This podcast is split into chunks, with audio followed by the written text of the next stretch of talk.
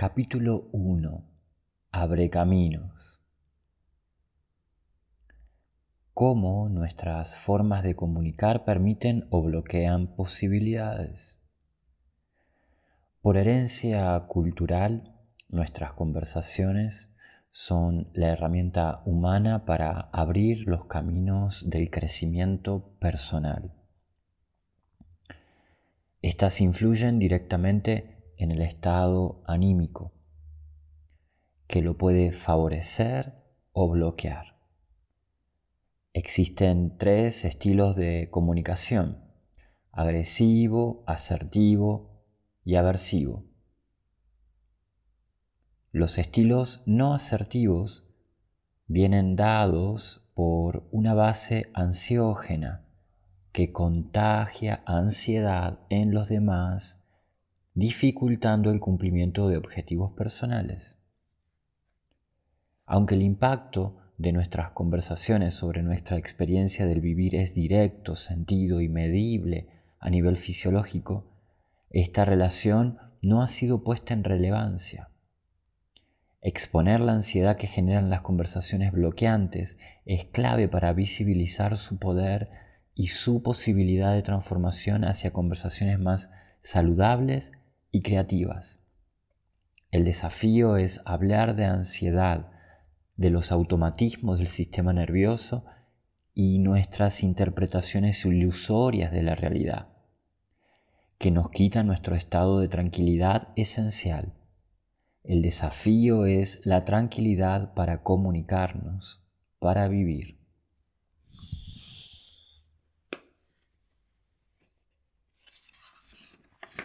Los estilos de comunicación. Comienzo el capítulo. Los estilos de comunicación. El acto comunicativo propio que nos hace humanos, el conversar, es una experiencia de naturaleza empática y sensible desde sus comienzos en el origen de lo humano hasta nuestras interacciones cotidianas. La vivencia de una comunicación bloqueada es percibida por nuestra animalidad como algo frustrante y peligroso. Despierta nuestras alertas y defensas en forma de creencias irracionales sobre la realidad que gatillan toda una expresividad agresiva para con el entorno o para con uno mismo. Veamos esto. Nuestro sistema nervioso intenta prever situaciones en las que advierta un peligro y toma el control del barco. Manotea el timón y nos dirige las palabras que comienzan a salir por nuestra boca llevándonos a un destino ya conocido y dejando muchas heridas en el camino. Son verdaderos enriedos comunicacionales los que van anudando en nuestra alma y ocupando el cuerpo con sensaciones angustiosas. Desde nuestra ansiedad comienza a surgir toda una particular forma de comunicación que es verbal y corporal, que muchas veces se parece a papá con sus retos o a mamá con sus gritos o silencios o alguna mezcla muy creativa entre ambos. Como sea, nuestro malestar interior es el combustible de las bloqueantes formas de comunicación que tenemos. De hecho, esas formas de comunicación automáticas y poco habilidosas son la expresión de nuestra ansiedad interior, algo que hablaremos en breve. En lo personal, me fue muy útil comenzar con la identificación de estas formas en tres categorías, dos de ellas tienen de fondo una base ansiógena. Me refiero al estilo agresivo y aversivo. En cambio, el estilo asertivo se nutre de nuestro estado de tranquilidad y presencia.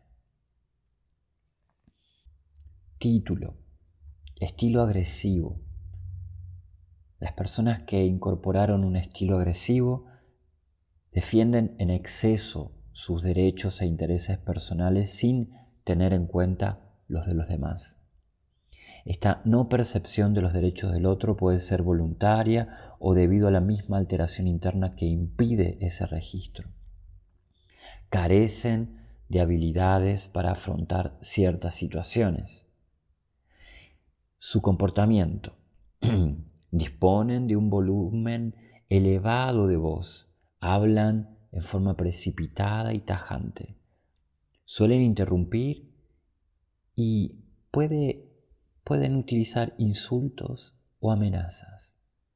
Sus cuerpos delatan cierta tensión y suelen invadir el espacio del otro. Pensamientos. Sus conciencias se suelen poseer por ciertos pensamientos que incluso suelen verbalizar, del tipo ahora solo yo importo o lo que pienses o sientas no me interesa. Y piensan que si no se comportan así son excesivamente vulnerables. Suelen situar todo en términos de ganar o perder, polarizando su conciencia en un estado competitivo y belicoso. A un nivel más profundo, y lo que desencadena toda la ansiedad interior es el estado de alerta que se activa a raíz de dos creencias irracionales. Hay gente mala y vil que merece castigo y es horrible que las cosas no salgan como yo quiero. Sentimiento. Una persona agresiva siente que nadie la comprende y a su vez se caracteriza por una falta de confianza intrínseca en los demás.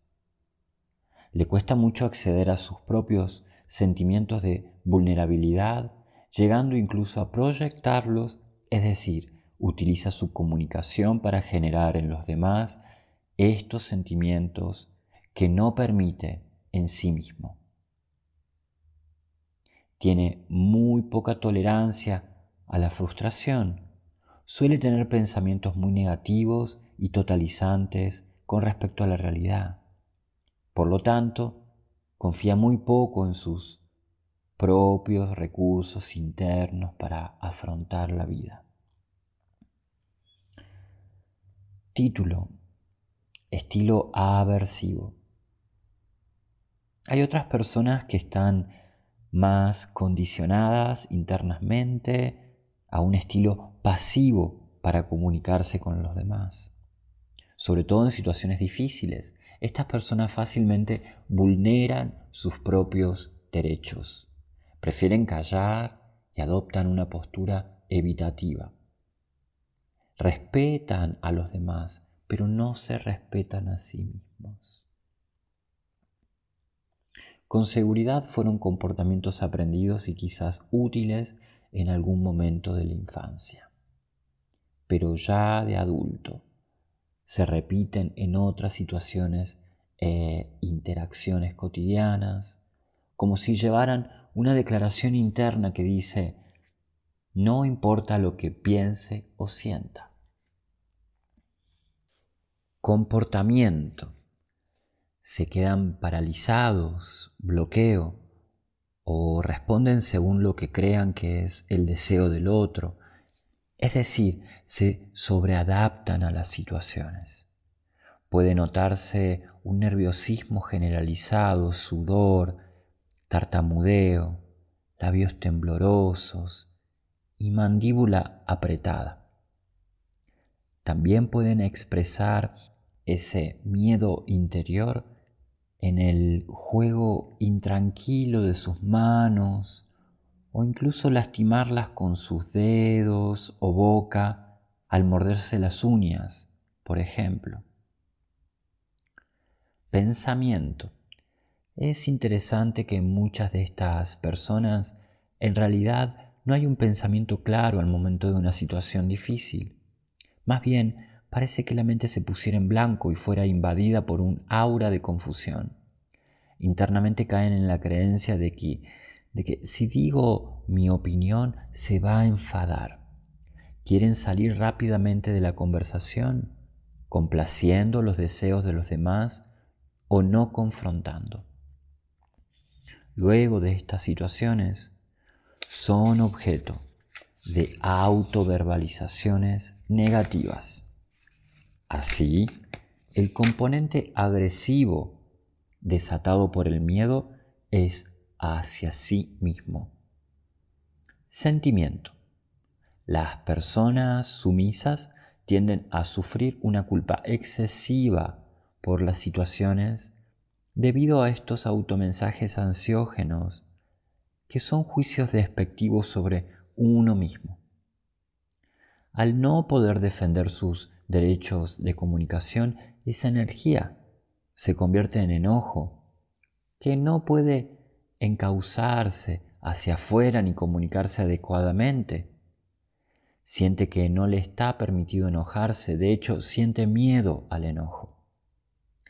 Esa confluencia interna de sentimientos tan intensos y contradictorios los lleva a tensionar partes de su cuerpo y somatizar enfermedades crónicas como alergias o enfermedades autoinmunes.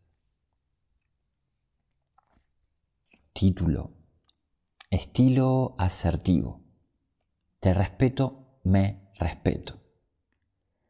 Una posición de equilibrio entre estos dos estilos comunicativos previos es la asertividad, que nace desde el estado interior de respeto. Si lo pensamos, todos nuestros enredos comunicativos más ansiógenos rondan en torno a la falta de respeto y a las heridas emocionales que ello genera. Por eso, la palabra respeto es crucial aquí, es el corazón espiritual de una comunicación. Pero claro, estamos muy confundidos de niños con esa palabra. Por empezar, es importante sensibilizarnos con la raíz de su sentido, su etimología, que se refiere al acto de mirar o considerar.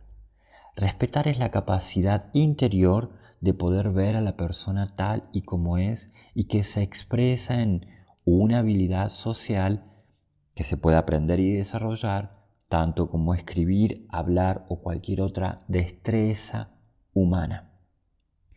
Esta aptitud interior está asociada a considerar las necesidades personales, ya sea de los demás o las propias, como totalmente válidas, dignas y propias del ser persona cualquiera que éstas sean. Es importante esto último. Cualquiera que estas necesidades sean, son siempre consideradas. Entonces, una comunicación asertiva es radicalmente respetuosa, pero no en el sentido de las buenas y empalagosas formas, sino que es considerada de las auténticas necesidades de todos en una comunicación incluyendo mis necesidades primero. Lo que erróneamente sucede con la palabra respeto es que suele estar asociada interna y emocionalmente a una cuestión de autoridad y externamente solo percibida como cortesía en el trato. Respetar tampoco es necesariamente ser ubicado con las personas o esperar el momento para decir las cosas. Más bien, respetar es una cualidad esencial humana que se aprende en el proceso de criar. Hablemos de eso. Sin respeto, de hecho, la crianza se convierte en un adoctrinamiento que aleja poco a poco al individuo de la escucha y consideración de sus propias, necesidades profundas, provocando una escisión de contenidos internos. Sin respeto, el aprendizaje es solo un condicionamiento de comportamientos y de actitudes. Sin respeto, incorporo que el mundo se divide entre aquello que debería y no debería hacer, pensar o sentir, entre aquello aceptado y no aceptado. Esto se vivencia primero internamente como un sentimiento de división y ansiedad, donde no me permito sentirme vulnerable o enojado o triste o cualquier sentimiento que no sea socialmente aceptable en el momento. Este estado interior de división, donde se aprende a no sentir algo, es proyectado o modulado a los demás en el lenguaje. Por ello, hay conversaciones que pueden parecer respetuosas, pero en realidad son manipulaciones donde no se consideran ciertas necesidades auténticas, genuinas y hasta viscerales de todas las personas en el ambiente relacional en una conversación. Respetar desde el sentido de su significado implica más bien la aceptación explícita en el ámbito del lenguaje de las preferencias y necesidades propias e inherentes a las personas. Validar en el lenguaje las necesidades de las personas en una conversación, cualquiera que éstas sean, las vuelve personas. Por ello, y aunque, aunque suene difícil de leer, decimos que cuando en el lenguaje aparece la persona con sus necesidades, es que la persona aparece. A esto se refiere el acto de mirar como esta capacidad interior de considerar las necesidades personales, tanto propias como ajenas, ya sea de forma explícita con una pregunta, por ejemplo, o sentida en forma más empática, como puede ser con un niño que todavía no habla. Como sea, el espacio de comunicación que honra de consideración las necesidades personales como fuente de valiosa diversidad es una conversación humana. Definiciones de asertividad. Para Marianne McDonald, la asertividad es la expresión abierta de las preferencias por medio de las palabras o acciones de manera tal que haga que los otros las tomen en cuenta. Repito, la expresión abierta de las preferencias por medio de palabras o acciones de manera tal que haga que los otros las tomen en cuenta. Marian McDonald, 1978. Esta es una de las primeras definiciones de asertividad que aparecen en el ámbito del conocimiento humano occidental moderno. La raíz etimológica de asertividad hace referencia a afirmar. Así podríamos decir que una comunicación asertiva es aquella en la que la persona es capaz de afirmar sus gustos y preferencias en el espacio relacional. Se sabe que esto está relacionado con cierta libertad emocional interior que permite esta expresión. Por eso siempre diremos y repetiremos que la asertividad no es una técnica, es más bien la expresión de todo un estado de conciencia interior, o sea, conocimiento de sí. De hecho, no puedo ser asertivo si primero no estoy al tanto de lo que quiero comunicar. Algunas de sus dimensiones. La asertividad es una característica de la conducta, de la situación y de la cultura. No es una característica intrínseca a las personas. Por esto hablamos de conductas más o menos asertivas, de que se puede aprender y desarrollar y de la necesidad de retroalimentar en forma reflexiva sobre cada encuentro comunicacional dificultoso. También la asertividad es un atributo que se encuentra en las situaciones comunicacionales exitosas y socialmente efectivas aquellas que logran algo entre las personas. Para lo cual, el mensaje de una comunicación asertiva está siempre modulado en torno a la persona y orientado a logros y metas. Al contrario, una comunicación no asertiva se modula en torno a jerarquías o roles y se orienta a deberes. Profundizaremos esto más adelante.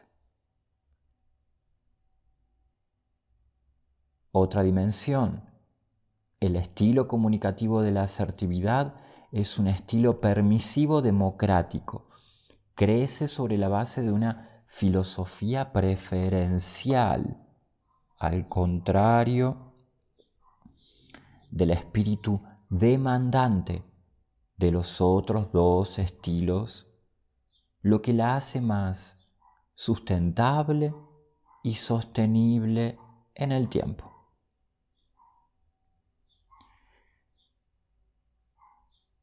La base emocional y anímica de la asertividad es la tranquilidad.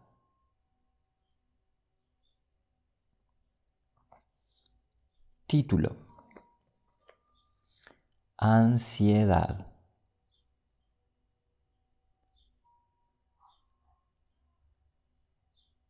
John White dice, resulta paradójico que al recuperar su naturaleza animal, el hombre se convierta en Dios.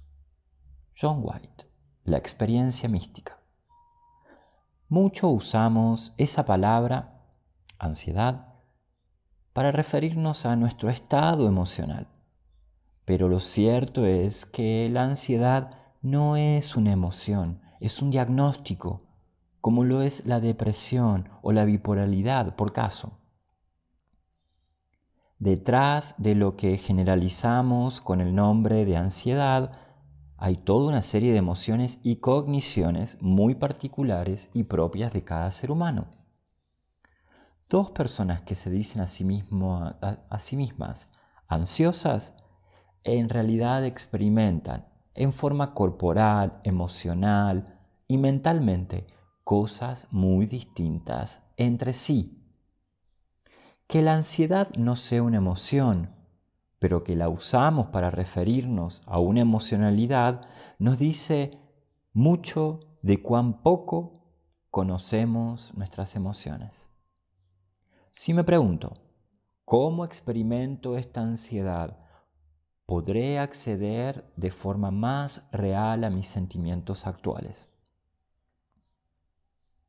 Nuestros sentimientos y emociones no son un problema que merezcan un diagnóstico, son naturaleza que necesita ser escuchada y comprendida. Pero, en términos sociales y generales, sí podemos hablar de una ansiedad presente en todos, como hijos de esta época que somos. Sobre todo si tenemos en cuenta que la ansiedad está definida como el aumento de las pulsaciones por minuto, respiración corta y agitada y activación de las glándulas sudoríparas de la piel. Esa es la forma en que nuestra fisiología ancestral se prepara para el peligro. La ansiedad es nuestra respuesta animal ante algo considerado amenazante. Es la sensación de alerta que activa nuestro sistema nervioso y lo prepara para atacar o huir. Por eso, cuando decimos que sentimos ansiedad, lo que en realidad sentimos es miedo. Y eso que sufrimos es, una, es su respuesta corporal, una inteligencia de nuestros cuerpos. ¿Alguna razón nos impide acceder a sentir en forma directa ese miedo? Tanto que alguna especie de tabú impide nombrarlo como tal. Tengo miedo. Pero sufrimos sus efectos en nuestro cuerpo en forma de ansiedad que se expresa en estilos comunicativos poco habilidosos socialmente. Pues bien, a nivel fisiológico, como si estuviéramos formados por capas, puede medirse una alteración del sistema nervioso. Por encima de esta aparece el nivel personal en la que puedo tener distintas emociones muy propias y personales. Por último, Parece correcto decir que esta alteración del sistema nervioso es algo que sufrimos todos los habitantes de este tiempo. Está enormemente favorecida por las placas de color rojo urgente en los medios de comunicación y se cronifica por constantes fallas empáticas en nuestras conversaciones, en donde se encuentran muchas referencias tremendistas al acontecer humano. También la alimentación y el estilo de vida alejado de la naturaleza y lo natural no permite la conducción de todo ese estrés que termina finalmente saliendo por nuestra boca en forma de comunicación y contagia y vuelve.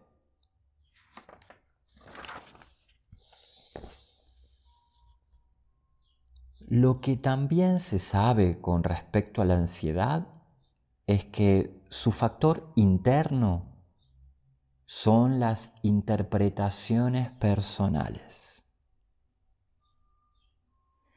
Estas son las que deforman la realidad que vivimos haciéndola sentir insoportable y repetitiva. Y esto fácilmente se contagia en el lenguaje. Estas interpretaciones se parecen a ilusiones irracionales que están adheridas a la conciencia con la fuerza de la crianza y son creídas por nuestro cuerpo.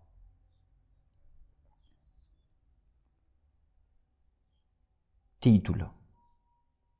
Creencias irracionales sobre la realidad.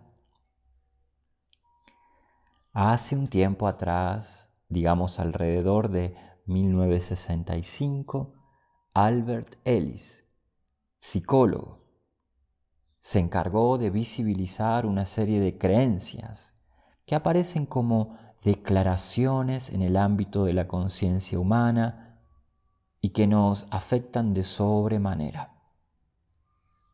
Las caracterizó como irracionales porque no se ajustan a la realidad por ser totalizantes y absolutistas, y dejándonos sin margen para actuar.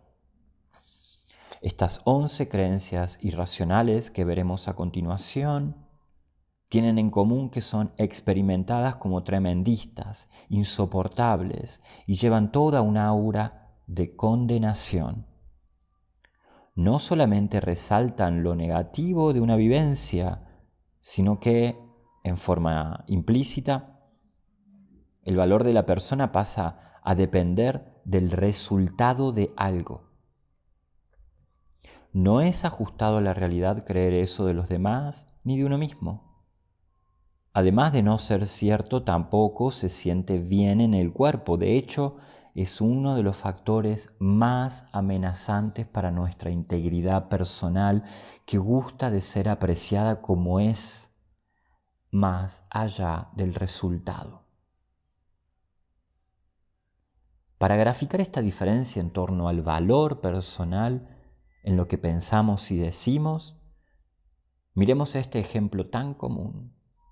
Sos un desastre, mirá cómo tenés tu cuarto podría llegar a decir una madre enfadada a su hijo. Pero un sutil cambio podría hacer esa diferencia. Tu cuarto es un desastre, ¿lo miraste? Casi que estoy diciendo lo mismo con el mismo nivel de molestia por la situación. Enojarse está bien. Aclaración. Enojarse está bien. Pero esta variación en el lenguaje del SOS marca la diferencia en la declaración en referencia a la persona. Repito, sos un desastre, mira cómo tenés el cuarto, primer ejemplo. Segundo, tu cuarto es un desastre. Lo miraste.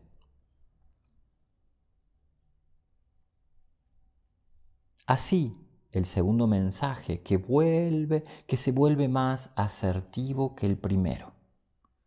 Cuidar ese espacio personal en la comunicación es esencial porque se trata de nuestra esencia, lo que somos, y nadie se debe meter ahí.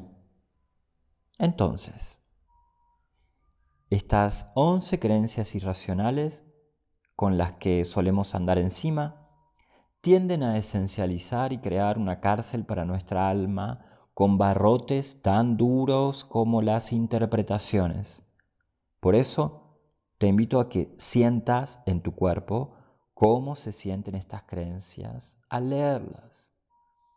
Sobre todo, visibilizarlas y traerlas a la conciencia. Es la luz que aporta la atención la que puede liberar nuestra conciencia de estas posesiones cognitivas que nos llevan a situaciones realmente desbordantes, torpes y hasta violentas.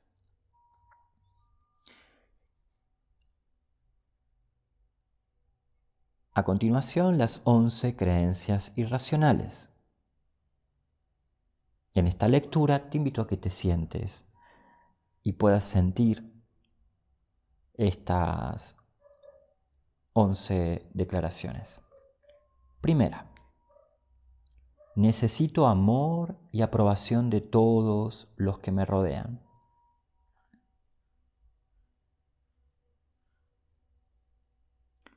Dos, para ser valioso debo ser muy competente, suficiente y capaz en todo lo que me propongo. 3. Hay gente mala, infame, vil y debe ser seriamente castigada por su maldad. 4. Es horrible que las cosas no salgan como yo deseo. 5. Los humanos no podemos hacer nada para evitar las desgracias y perturbaciones. 6. Debo pensar constantemente en que pueda ocurrir lo peor. 7. Es más fácil evitar responsabilidades que afrontar dificultades. 8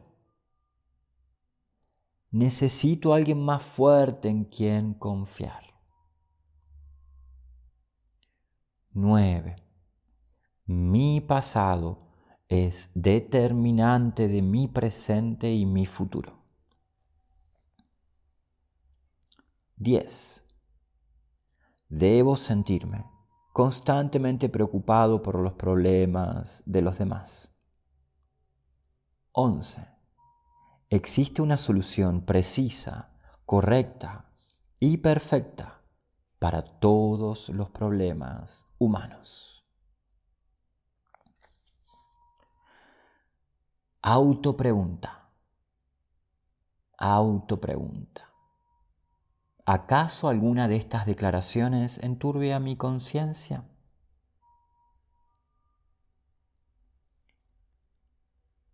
Título. Estado de tranquilidad. El trabajo a nivel de la conciencia es esencial para una adecuada comunicación, porque de hecho es eso lo que se expresa y se pone en juego en las palabras y la escucha. Cuando nuestro mundo interior está tranquilo y nos pertenece, puedo plantear comunicaciones más asertivas y que logren algo. La tranquilidad no parece ser muy valorada hasta que escuchamos a un médico que nos dice tiene que tranquilizarse. Después de muchos análisis de laboratorio o en esas situaciones en, la, en que nuestra inquietud interior terminó generando dichos y acciones que lastiman a los demás. El estado de tranquilidad personal necesita de un tiempo libre de ocio, de soledad e introspección. Tiempo para reparar y conectar con niveles más profundos de uno mismo. Es importante esto. Habitamos tiempos en que todos estamos percibiendo una cierta rotura, grieta o herida. Estamos necesitando sanación interior. A la vez, todos disponemos de un sanador interior. La magia es permitirse conectar con él. Esto requiere tiempo y atención. Aprender a meditar, a escribir, despertar la visión y el propósito personal como formas más profundas y auténticas de ayudar a los demás. Cita. La vida es importante y como toda tarea importante requiere silencio y atención. Pablo Dors, Biografía del Silencio. Aprender a respirar y a sentir la calma que nuestro cuerpo experimenta inmediatamente después de un par de respiraciones profundas es algo que nos debemos como personas con cuerpo. Disponemos de toda una biodinámica milenaria, ancestral y cíclica, indiscutiblemente conectada a la naturaleza en cada una de nuestras células y neuronas. Nuestra mente es naturaleza que piensa. Nuestro espíritu es sutil como el fuego. Cualquier brisa mueve y logra alterar su llama. Puede incluso descontrolarse y consumir en segundos lo que llevó años construir. La tranquilidad de ese fuego y su brillo dependen de su dueño que como toda relación se va profundizando con el tiempo. En esta relación, que es una relación interior, también tiene mucho peso las cosas que me digo a mí mismo, mi diálogo interior. Creo, sin más, que desde este diálogo interior somos las personas que somos y construimos la vida que tenemos y atraemos la que vendrá. El montón de autoverbalizaciones negativas nos deja sin vida anímica y víctimas. Pero ese diálogo interior depreciante no puede pararse sin más. Es necesario volver a la respiración, porque en la respiración agitada y superficial que llevamos, naturalmente se favorece el estado de alerta en nuestro cerebro. En la respiración profunda aparece un espacio, una grieta por donde puede entrar la luz. Y se vuelve más fácil y efectiva esa introspección que libera la conciencia de los espejismos y las ilusiones que la alteran.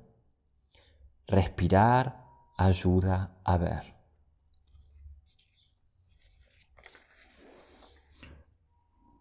Y como una forma de resumen de todo lo compartido hasta acá, te comparto algunos recursos un poco más concretos para este, este momento, este abre caminos. Recursos que abren caminos. Título. Es increíble cuánta inteligencia emocional necesitamos día a día para crecer, para sanar, para lidiar con relaciones, pensamientos y el pasado propio de cada quien. Sin embargo, es de lo que menos aprendemos en la escuela. Sencillamente es más importante el saber que saber relacionarnos y si algo caracteriza a esta época es la pérdida creciente de nuestra habilidad relacional, como así me gusta llamar a la inteligencia emocional, haciéndonos sentir solos, muy solos, en medio de toda una explosión de redes sociales. Por eso, el primer recurso para una buena comunicación es la respiración. Estés donde estés, sobre todo en situaciones difíciles o que suelen causar estrés, como hablarle a 20 o 500 personas, no te olvides de respirar. Esto irá alejando poco a poco esas 11 declaraciones irracionales de tu conciencia y podrás expresarte con más facilidad y humanidad. Cuida y hazte consciente de tus autoverbalizaciones ¿Qué me digo? ¿Cómo me lo digo? ¿En qué tono me lo digo? Hazte sensible a esto, es esencial. Si te detectas en una situación ansiosa, prueba a respirar y decirte tranquilo o tranquila. Como se lo dirías a un amigo, prueba esto y siente en el cuerpo esa diferencia.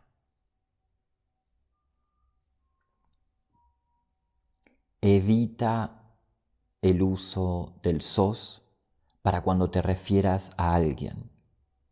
Sencillamente trata de comunicarte sin esencializar ni etiquetar al otro. Es libertad de cada quien definirse a sí mismo. El yo soy es de uso personal y sagrado. Hasta acá abre caminos de comunicación creativa. Gracias. Este fue Alfo Alfumano leyendo para compartir.